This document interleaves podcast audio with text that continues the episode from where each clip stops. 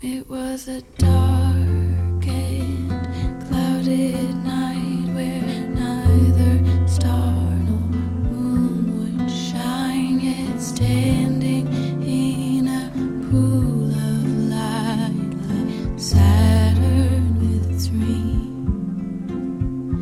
A lonesome figure gleamed so tall and